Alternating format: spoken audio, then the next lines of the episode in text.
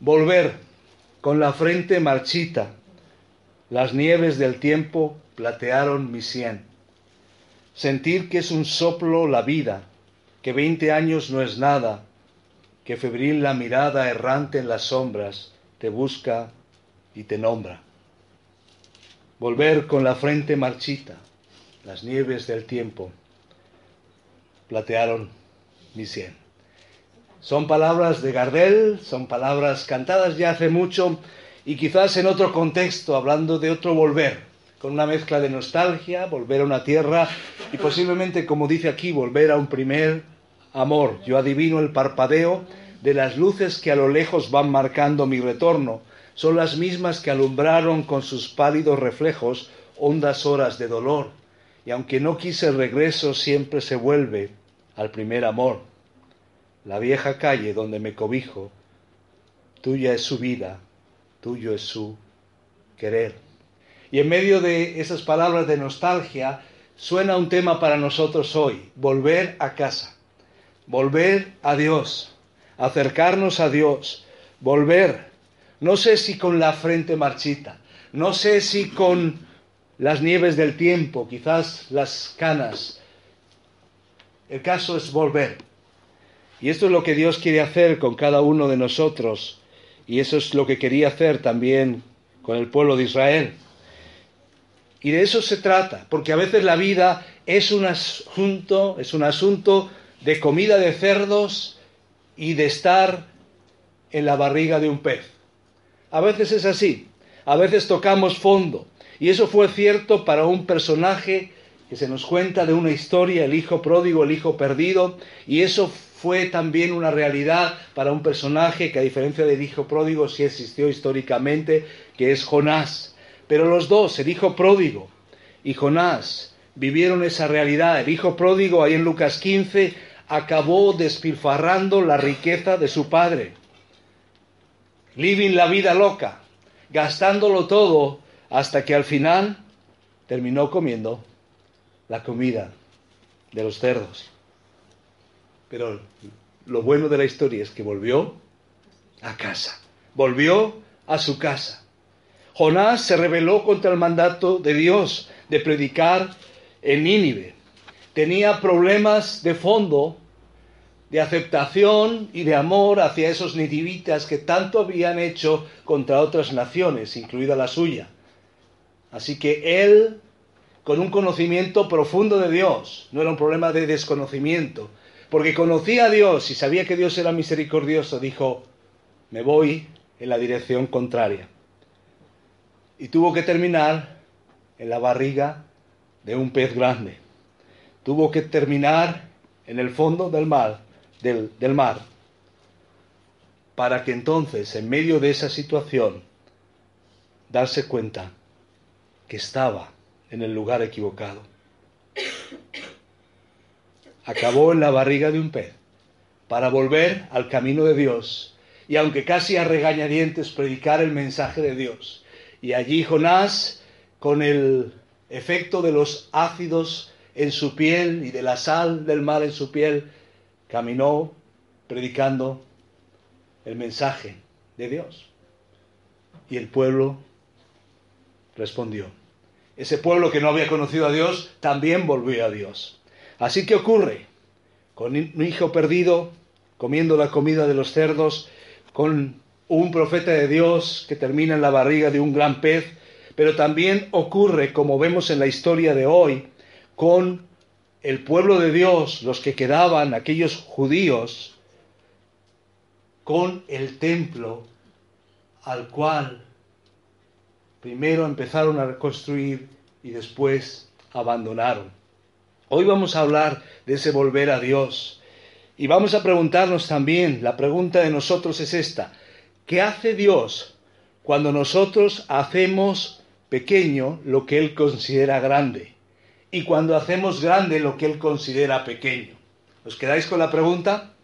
¿Qué hace Dios cuando nosotros hacemos pequeño lo que Él considera, considera grande y cuando hacemos grande lo que Él considera pequeño? Estamos aquí en la historia de la salvación. y llegamos al momento de regreso a casa y viendo la historia, vemos que desde el principio Dios en la creación se muestra al hombre, viene la caída, el diluvio, Babel, Dios piensa ahí a partir de Génesis 11, Dios se centra en Abraham para de su descendencia traer salvación a todas las naciones a través del Mesías. Vemos la historia de José, vemos la historia de Moisés, vemos cómo Dios levanta un pueblo, lo saca de Egipto, lo forma en esos 400 años de esclavitud, pero finalmente lo saca y lo introduce en la tierra prometida, para que sean un pueblo de bendición para otras naciones. Y vemos también cómo Josué participa en ese momento de introducción del pueblo a la tierra. Pero después vemos que ellos pasan por una etapa donde tendrán eh, jueces, donde después querrán tener su propio rey, tendrán a Saúl, tendrán después a David, tendrán después a Salomón, y finalmente el pueblo se divide, la nación se divide en dos, el reino del norte y el reino del sur, el reino del norte que cae después de tener todos sus reyes con una actitud negativa ante Dios y cae ahí en el 722 a.C. para después también ocurrir lo mismo con Judá en el 586 a.C. y después ocurrir lo que Dios había anunciado 70 años en el exilio. Y va a llegar el momento, año 538, en el cual ellos van a volver. La historia nos cuenta que tres generaciones han pasado en Babilonia y Dios ¿cómo hace que vuelvan? Pues Dios que es soberano, y se nos decía la semana pasada, levanta a Ciro, un rey pagano, que da libertad al pueblo de Dios para que vuelvan a Jerusalén y construyan su templo. Dios es soberano, Dios avanza sus propósitos.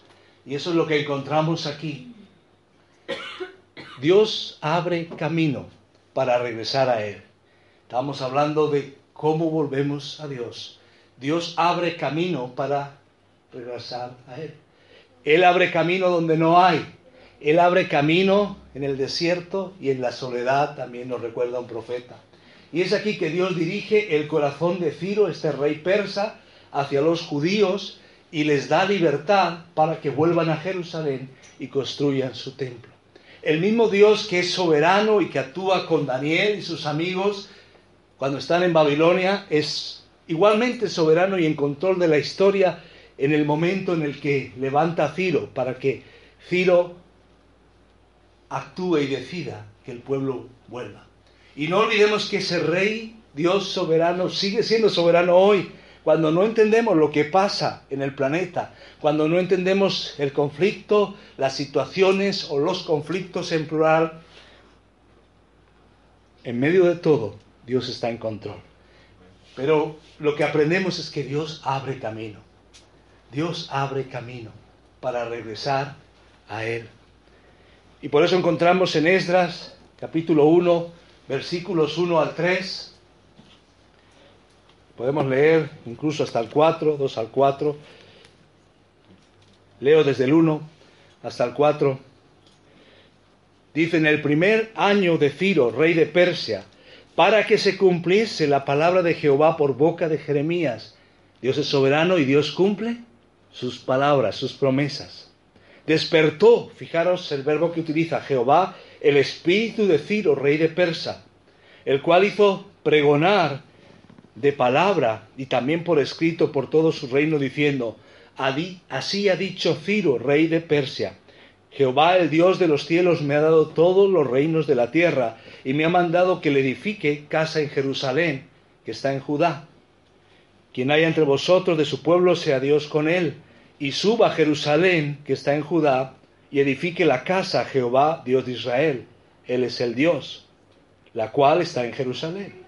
Y todo el que haya quedado en cualquier lugar donde more, ayúdenle los hombres de su lugar con plata, oro, bienes y ganados, además de ofrendas voluntarias para la casa de Dios, la cual está en Jerusalén. Un rey pagano, su teología era otra, sus costumbres eran otras. pero Dios toca su corazón. Y esto es lo que ocurre. En medio de lo que había pasado con el pueblo de Israel después de esos 70 años de cautiverio, vemos que Dios no es que ha dejado de hacer cosas, Dios ha seguido obrando como vimos con Daniel y sus amigos, también con hombres como Jeremías y en muchos momentos, lejos y cerca, pero aquí avanza sus propósitos. Dios hará un camino. Y lo que vemos es que Dios dirige el corazón de Ciro, pero hace algo más. Toca el corazón de Ciro, hace que él haga esa decisión por escrito para que vuelvan, les da permiso para que construyan el templo y les da también, ¿qué más? Los recursos, permite el marco adecuado para que se den los recursos. Es verdad que Dios, como nos dice otra parte de la Biblia, no necesita casa para vivir. Pero en este momento de la historia tenemos que entender qué significaba el templo y por qué Dios les estaba indicando que era el momento de edificar el templo. Y aquí tenemos que aprender algo. ¿Por qué Dios le dio tanta importancia a su templo? Hay varias cosas. En primer lugar, la pasión de Dios. El templo en sí es un cuadro de la pasión de Dios, de ese corazón movido a tener el deseo de intimidad con su pueblo. El templo es un cuadro, es una imagen de ese deseo profundo de Dios para habitar con su pueblo. ¿Recordáis en Edén, Dios habitando con el ser humano, Adán y Eva? Después vemos cómo Dios trata con la descendencia de Abraham y vemos ese primer templo y un momento especial con ellos, el tabernáculo antes.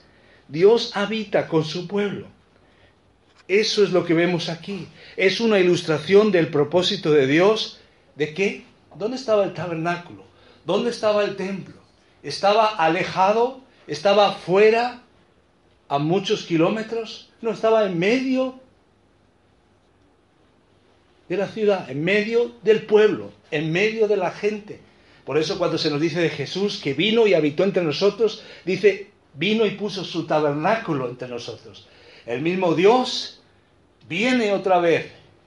Él viene, igual que viene a morar en un tabernáculo, después en el templo de Salomón, después destruido este templo, en el templo que se edificará, pero después también Él viene y habita entre nosotros.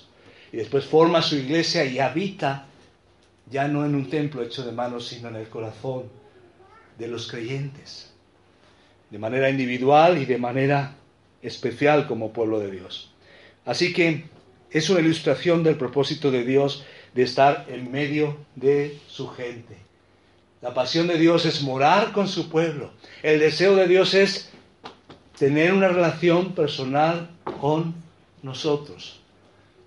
Ahora, también el templo recordaba algo, que igual que Dios tiene un deseo profundo de morar con su pueblo, hay un problema nuestro. Hay un problema ante Dios. El problema lo tenemos nosotros. ¿Cuál es el problema? El pecado nos separa de Dios. Así que el templo recordaba eso. Y cada vez que entraban en el templo había una separación y un lugar santísimo, un lugar santo, y había toda una serie de ritos y de pautas para enseñar que el pecado nos separa de Dios. Así que el deseo de Dios de que ellos vuelvan a construir el templo es un deseo de recordar estas cosas. Yo tengo el deseo de morar con vosotros. Es importante recordar que hay un problema que se llama pecado, pero también hay que recordar la solución de Dios, el acceso que hay por la sangre derramada. Los sacrificios en el templo enseñaban eso. Era necesario el derramamiento de sangre inocente para cubrir los pecados, anunciando que un día vendría el Mesías y como dijo Juan el Bautista, he aquí el Cordero de Dios que quita el pecado del mundo. Como alguien dijo, siempre pensé que el amor tenía forma de corazón, pero no es así. Mas Dios muestra su amor para con nosotros en que siendo aún pecadores Cristo murió por nosotros. Así que el templo no era un fin en sí mismo. Por eso Dios permitió que el templo de Salomón con toda su belleza fuese destruido. Cuando el templo no cumple el propósito, ¿para qué el templo?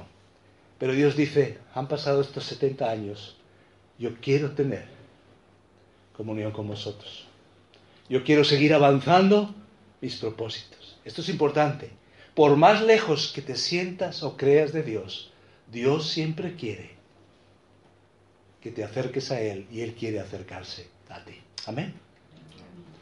Por eso, Dios quiere recordar su pasión de morar con su pueblo, el problema que tenemos, que es el pecado que nos separa de Él, y la solución de Dios. Eso es el Evangelio, que Dios nos ama, pero que hay un problema que se llama pecado, que nos separa, un abismo. Ni las buenas obras, ni la religión, ni venir a la iglesia, nada de eso nos salva. Solamente la sangre derramada de Cristo. Un Cristo que murió, un Cristo que resucitó, y en ese contexto de su muerte y su resurrección podemos volver a casa. Y por eso, en aquel día de resurrección, alguien fracasado, como podría sentirse posiblemente Pedro, recibe el mensaje del ángel. Cristo resucitado. Y por eso Jesús trata con él después. Le dice, ¿me amas? Y le habla de un encargo especial. Y después Pedro más adelante dice, bendito el Dios y Padre de nuestro Señor Jesucristo, que nos hizo renacer para una esperanza viva por la resurrección. Así que hoy también, desde la perspectiva de la resurrección, recordamos lo que Dios quiere hacer, morar con su pueblo y también nos recuerda que ha realizado una obra completa, suficiente para ti. Si murieras esta noche, ¿a dónde irías? ¿Lo sabes? No se trata de presunción, no se trata de creerte más o creerte menos, se trata de saber dónde tienes depositada tu confianza. La fe salva, pero no cualquier fe. Si yo tengo fe en esta silla, dependerá de la solidez de la silla. Por eso también tienes que depositar tu fe en la obra de Cristo. Como nos, nos lo recordó también y apuntó la Pascua, cuando aquellos israelitas salieron poniendo la sangre en los dinteles de las puertas. Por eso Dios le dio importancia al templo, su pasión, el problema que había y la solución de Dios. Dios exigía el sacrificio de sangre a fin de que podamos recuperar el acceso a su presencia.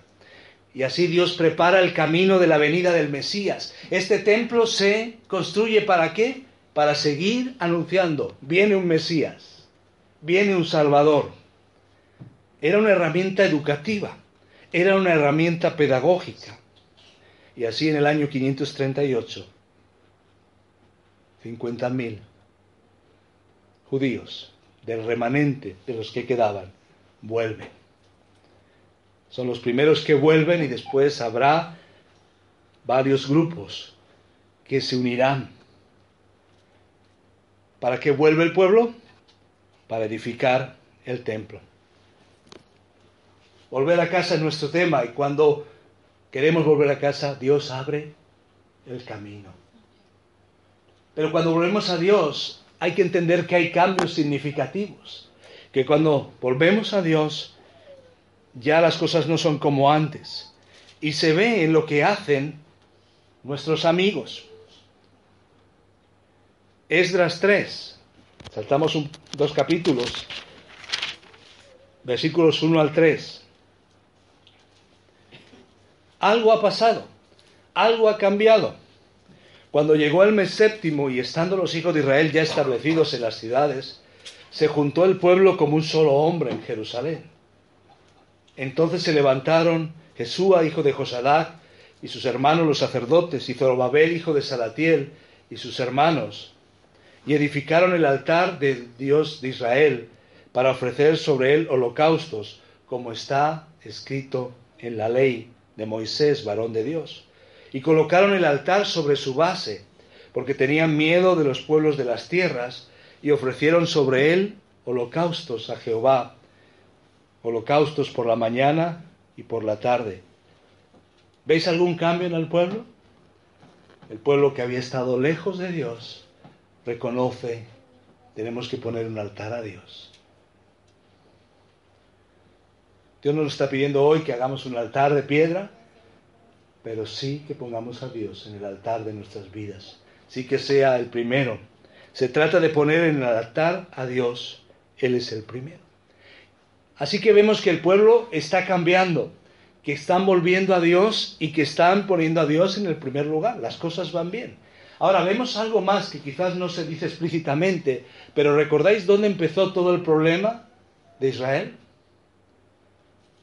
quisieron tener un rey. Ahora ya no están buscando un rey. ¿Os dais cuenta que en este periodo cuando vuelven ya no caen en ese error? Y el siguiente rey que se sentará en el trono, ¿sabéis quién es? Jesús. Por eso en aquella venida, en aquella entrada triunfal, aquellos que daban la bienvenida a Jesús y decían, Osana, salva ahora, estaban dando entrada y bienvenida al rey. El rey que es ese Mesías y siervo sufriente a la vez, tiene que morir, como nos dice Isaías. Muere, como oveja fue llevada al matadero, no abrió su boca, murió en tu lugar y según después Pedro dice en el discurso de la resurrección más allá, después de Pentecostés, dice, este Jesús, el Señor y Cristo, está sentado en el trono. Así que ellos habían entendido la lección. Había cambios. El pueblo empieza bien poniendo a Dios primero, pero vamos a aprender algo más, que cuando volvemos a Dios debemos estar alerta ante los posibles enemigos y sus estrategias. Claro, solo un capítulo después, en el capítulo 4, nos damos cuenta que otros con otras motivaciones quieren participar en la obra. Y ahí Zorobabel tiene que decir, junto a Jesúa y los demás jefes de casas paternas, no nos conviene edificar con vosotros casa nuestro Dios, sino que nosotros solos la edificaremos a Jehová, Dios de Israel, como nos mandó el rey Ciro, rey de Persia ya habían vivido un proceso de asimilación en Babilonia, ya no querían otro. Así que dicen, queremos hacer lo que tenemos que hacer. Cuando volvemos a Dios, tenemos que estar alerta a los enemigos. Los enemigos pueden venir de dentro, nuestra propia naturaleza, y pueden venir de fuera. Y los enemigos no se detuvieron allí, tenían muchos más trucos bajo la manga usaron desaliento, miedo, sobornos. Todo eso va a ocurrir. Y adivina qué pasó. Funcionó. Con el paso del tiempo, ante las adversidades, y de manera no de golpe, sino progresiva, aquellos que habían acudido a Jerusalén para construir el templo, dejaron las cosas a medias. Y pasaron 16 años. ¿Y qué empezaron a hacer en su lugar? Cuando dejas de hacer lo que debes hacer, te pones a hacer otras cosas. Así que sabemos por el libro de Ageo que empezaron a mejorar el suelo de sus casas, la decoración de, sus, de las paredes de sus casas. Dejaron lo que tenían que hacer. En principio por la oposición, bajaron la guardia y dirigieron su atención a la construcción de sus propios hogares y sus propias vidas. Este es el error más grande del seguidor de Dios. Simplemente cambiar nuestras prioridades. El problema nuestro no es simplemente que dejemos a Dios para siempre, es que Dios deje de ser el primero. ¿De acuerdo? Si yo digo yo primero y Dios segundo, ese es mi primer error. Porque Dios pasará del segundo al tercero, al cuarto y finalmente lo pondremos en un armario de cosas olvidadas. ¿Qué pasó? Sus vidas dejaron de funcionar, perdieron esa sensación de impulso que tenían al principio. Y ahí estaban ellos. Algo pasó en la mecha de la bendición. Sus vidas están estancadas. Esto es lo que ha ocurrido. Dejan el proyecto de Dios y ahí es donde entendemos, hemos leído el libro de Esdras y ahí es donde entendemos qué lugar tienen el libro de Ageo y Zacarías. Dos profetas que Dios levanta para animar al pueblo a seguir edificando. Cuando volvemos a Dios, Dios usa su palabra y usa personas para que sigamos haciendo lo que Dios quiere. Cuando volvemos a Dios, como hemos visto, podemos perder el enfoque. El pueblo empezó bien poniendo a Dios primero, pero perdió el enfoque progresivamente. Lo que era grande desde la perspectiva de Dios, ¿qué era grande? Hacer lo que Dios quería, demostrar su pasión, que quería morar con ellos a través del templo, demostrar que el pecado era un problema que separaba y demostrar también que había una solución por el derramamiento de sangre, anunciando la venida del Mesías. Todo eso se cumplía en el templo. Eso era grande para Dios. Lo que era grande desde la perspectiva de Dios se volvió con el paso de los años, ante las dificultades de la vida, cosa pequeña para ellos. Y lo pequeño, aquellas cosas de casa, se convirtieron en la república de sus vidas. En el reino de su casa. Pero cuando volvemos a Dios, debemos estar alertos y abiertos, alertas, quiero decir, y abiertos a la corrección. Y ahí es donde llegamos al libro de Ageo. Ageo capítulo 1, versículos 1 al 4.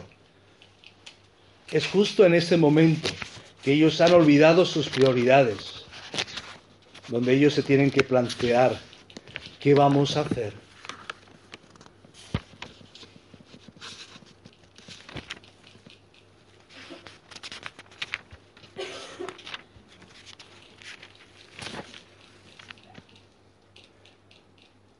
Versículos 4 al 9. Fijaros cómo Dios habla a través de Ageo. Entendemos ya el momento que estaba pasando, ¿verdad? Debemos estar abiertos a la corrección. ¿Es para vosotros tiempo, para vosotros de habitar en vuestras casas artesonadas y esta casa está desierta?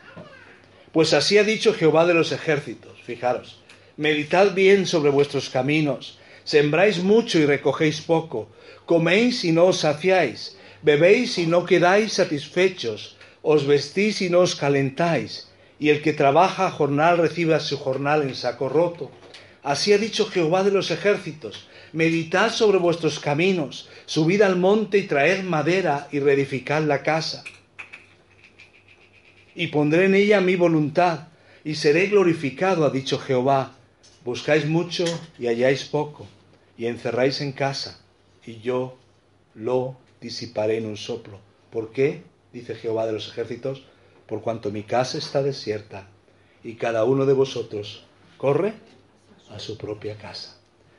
Cuando eso pasa, ¿qué dice? Dios aparta su bendición. Y no es que de repente se queden sin nada, sino que lo que tienen no les sacia. ¿No te ha pasado a ti en alguna etapa de la vida que de repente todo lo que tienes no te sacia. Así nos ocurría cuando no conocíamos al Señor. Pero si ahora lo conocemos y no le ponemos en el primer lugar, puede pasar lo que ocurrió con este pueblo, y aquí nos lo muestra el libro de Ageo. Y aquí la pregunta es, ¿de qué manera responde Dios a las prioridades mal colocadas? Cuando ya no ponemos a Dios primero, ¿qué hace Dios?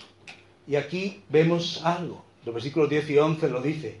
Por eso se detuvo de los cielos sobre vosotros la lluvia, y la tierra detuvo sus frutos. Y llamé la sequía sobre esta tierra y sobre los montes, sobre el trigo, sobre el vino, sobre el aceite, sobre todo lo que la tierra produce, sobre los hombres y sobre las bestias y sobre todo trabajo de manos. El mismo Dios soberano que obra sobre Ciro, obra sobre la naturaleza y prueba, disciplina, trata con su pueblo. pero siempre con la idea de acercarnos a Él. Fijaros, aquí aprendemos varias cosas. ¿De qué manera responde Dios a las prioridades mal colocadas? Lo que aprendemos es que cuando equivocamos las prioridades, Dios permite que el hijo perdido coma la comida de los cerdos y que el profeta de Dios llamado Jonás llegue hasta el vientre del pez y que el pueblo viva estas situaciones donde se dan cuenta que lo que tienen no les sacia. Y Dios trata con ellos. Varias cosas aprendemos aquí. Dios envía temporadas de prueba y a veces las pruebas implican sufrimiento para llamar a su pueblo a su propósito. Así que cuando hay un tiempo de prueba en tu vida, tienes que pensar que Dios no lo hace como un tirano o como un Dios bipolar que cambia de un estado de ánimo a otro sin saber por qué. No es así. Si Dios permite prueba en tu vida es porque te ama y quiere acercarte a sus propósitos. Amén. Ahora, si Dios envía tiempos de prueba, hay que recordar que no toda prueba es resultado del pecado.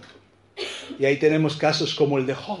Puede ser que estés viviendo una prueba y la prueba siempre es aprendizaje, aunque no sea por el pecado. En el caso de ellos sí estaban cambiando las prioridades y Dios permite que las cosas no les vayan como ellos piensan o pensaban.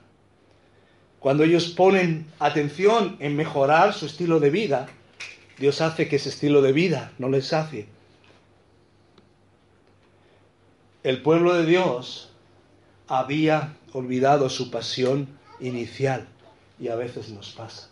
Dios envía pruebas para despertarnos. Y eso es lo que les dice, despertad, subid al monte, cambiad vuestras prioridades, edificad, dejad la república de vuestra casa y construir mi reino. Dios envía pruebas para despertarnos y exhortarnos a que examinemos nuestros caminos. Por eso cuando decimos buscar primeramente el reino de Dios y su justicia, recordamos Mateo 6:33, y lo demás vendrá por añadidura, tenemos que entender qué es.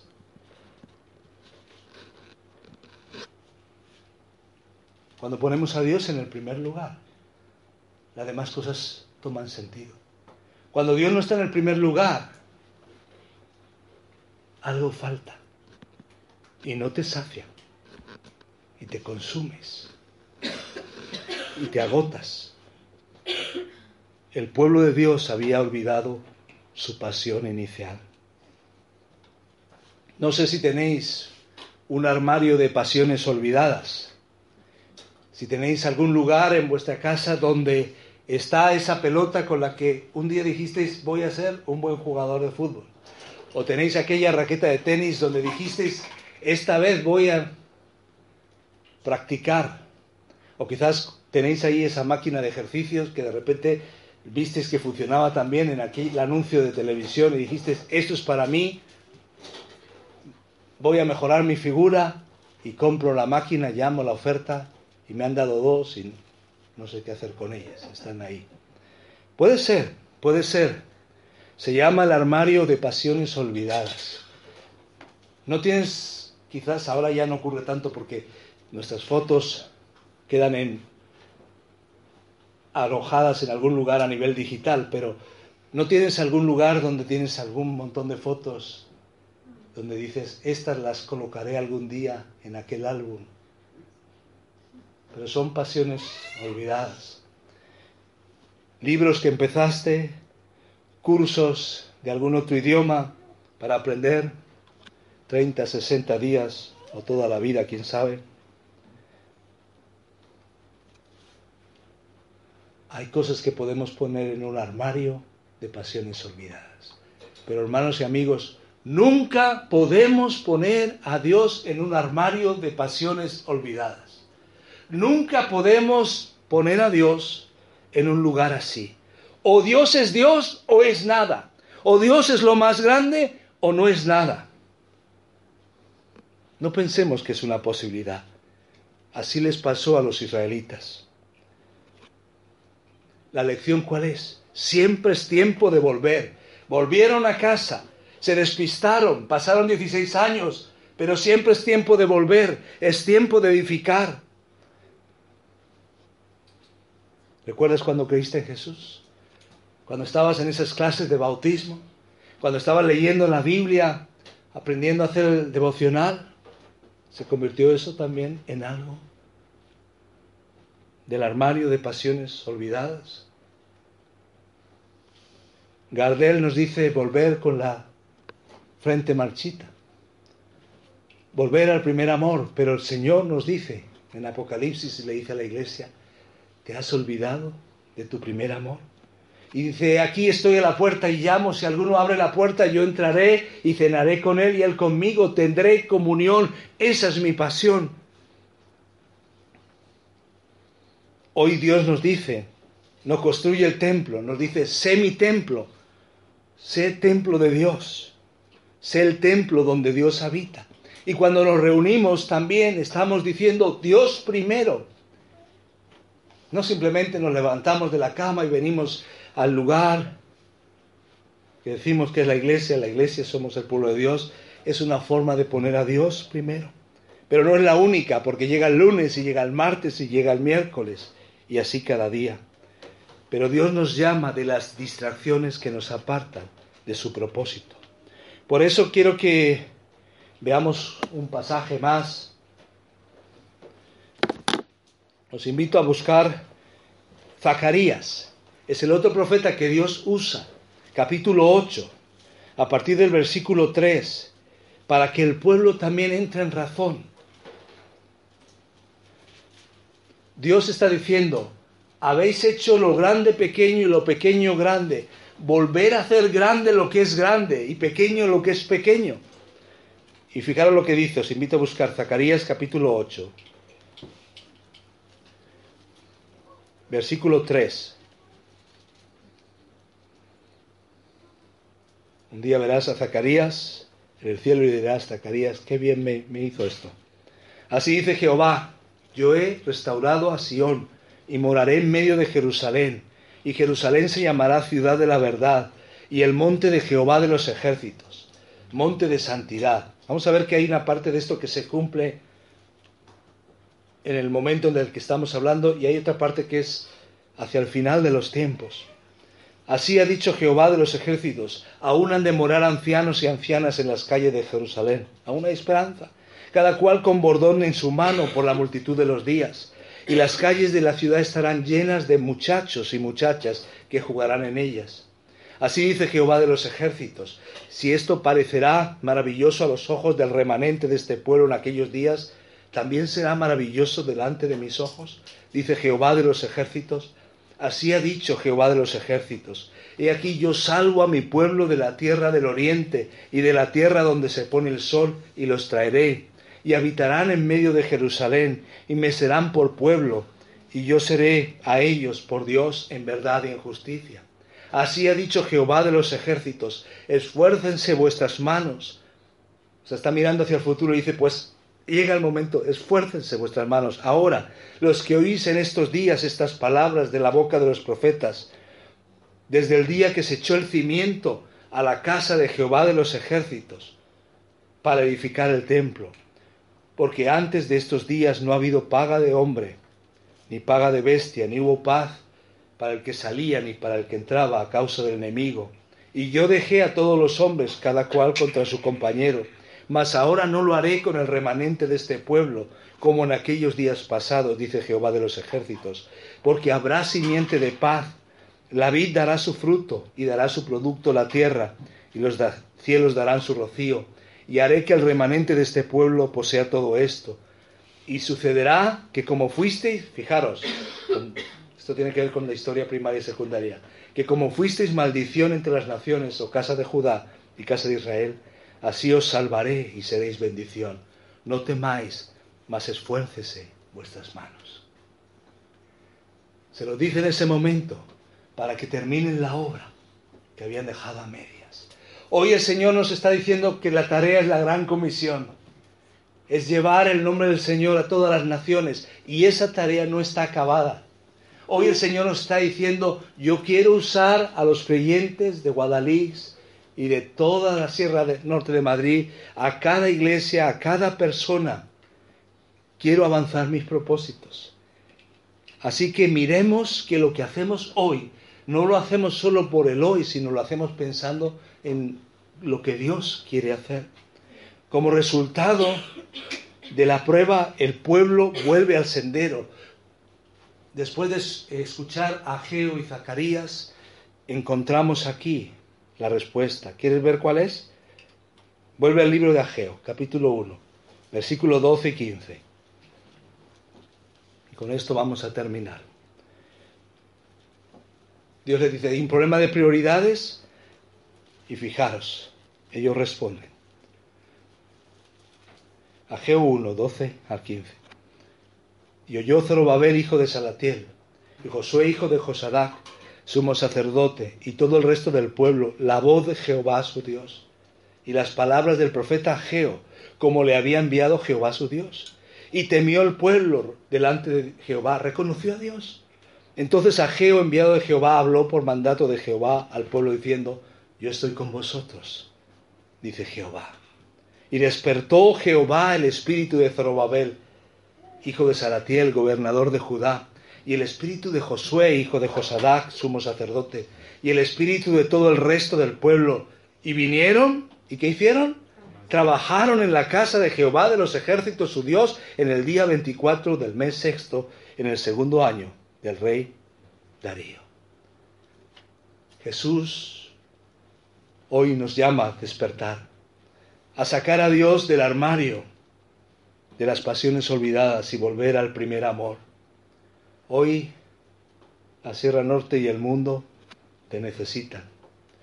Jesús nos llama a buscar primero su reino y Dios se encargará de todo lo demás. ¿Saben lo que escribió C.S. Lewis? C.S. Lewis? Si ponemos lo primero primero, se nos añadirá lo segundo. Pero si ponemos primero lo segundo, perderemos tanto lo primero como lo segundo. El hijo pródigo se arrepintió y dejó la comida de los puercos para volver al abrazo tierno de su padre. Jonás se arrepintió y salió con la cara marcada por los ácidos del vientre del pez, pero su mensaje fue escuchado por Nínive. Y Nínive, los ninivitas se convirtieron. Los judíos se arrepintieron y terminaron el templo de Dios. ¿De qué necesitas? ¿De qué necesito yo arrepentirme hoy? ¿En qué necesito yo volver a mi primer amor con Dios? A esa primera pasión por Dios. Quiero invitarte a orar en estos momentos. ¿Está Dios hablándote mediante una etapa de prueba? ¿Estás prestándole atención? Podemos examinar si esa etapa de prueba viene por pecado o viene no por pecado necesariamente, pero siempre es un tiempo donde Dios nos llama a Él. ¿Estás distraído del propósito de Dios para tu vida? ¿Está Dios en el armario de pasiones olvidadas? ¿O quizás tus dones los has dejado en el armario de pasiones olvidadas? Comprométete a volver y hacer las cosas grandes de Dios que sean grandes y las cosas secundarias, secundarias. Siempre es tiempo de volver. Siempre es tiempo, el Señor nos dice, de poner primero lo primero. Y el Señor te pregunta, ¿cómo está tu relación conmigo? Y solo tú lo sabes. Pero ahí en medio de tu corazón puedes entender que es tiempo de volver, que Dios abre el camino que Dios usa pruebas, que hay enemigos ante los cuales debemos estar alerta, pero que debemos escuchar su palabra y responder. Si tú todavía no conoces a Dios como tu Salvador, es el momento de decirle, Jesús, sálvame. Y empezás entonces una nueva vida con Dios. Pero si ya le conocías, Dios te está animando a volver a ese primer amor a poner a Dios en el primer lugar. Y quiero animarte que en estos momentos se lo digas al Señor. y le diga, Señor, tú el primero. En mi juventud, en mi ancianidad, en mi jubilación, en mi vida, en la etapa que sea. Señor, aquí estoy.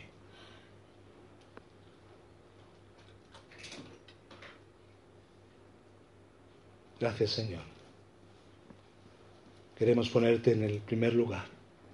Perdónanos por hacer grande lo pequeño y pequeño lo que es grande. Gracias que si un día querías habitar en un templo, hoy quieres habitar en nuestros corazones y avanzar tus propósitos. Gracias Señor, te alabamos. Obra en cada uno de nosotros mientras volvemos a ti. En el nombre de Jesús. Amén.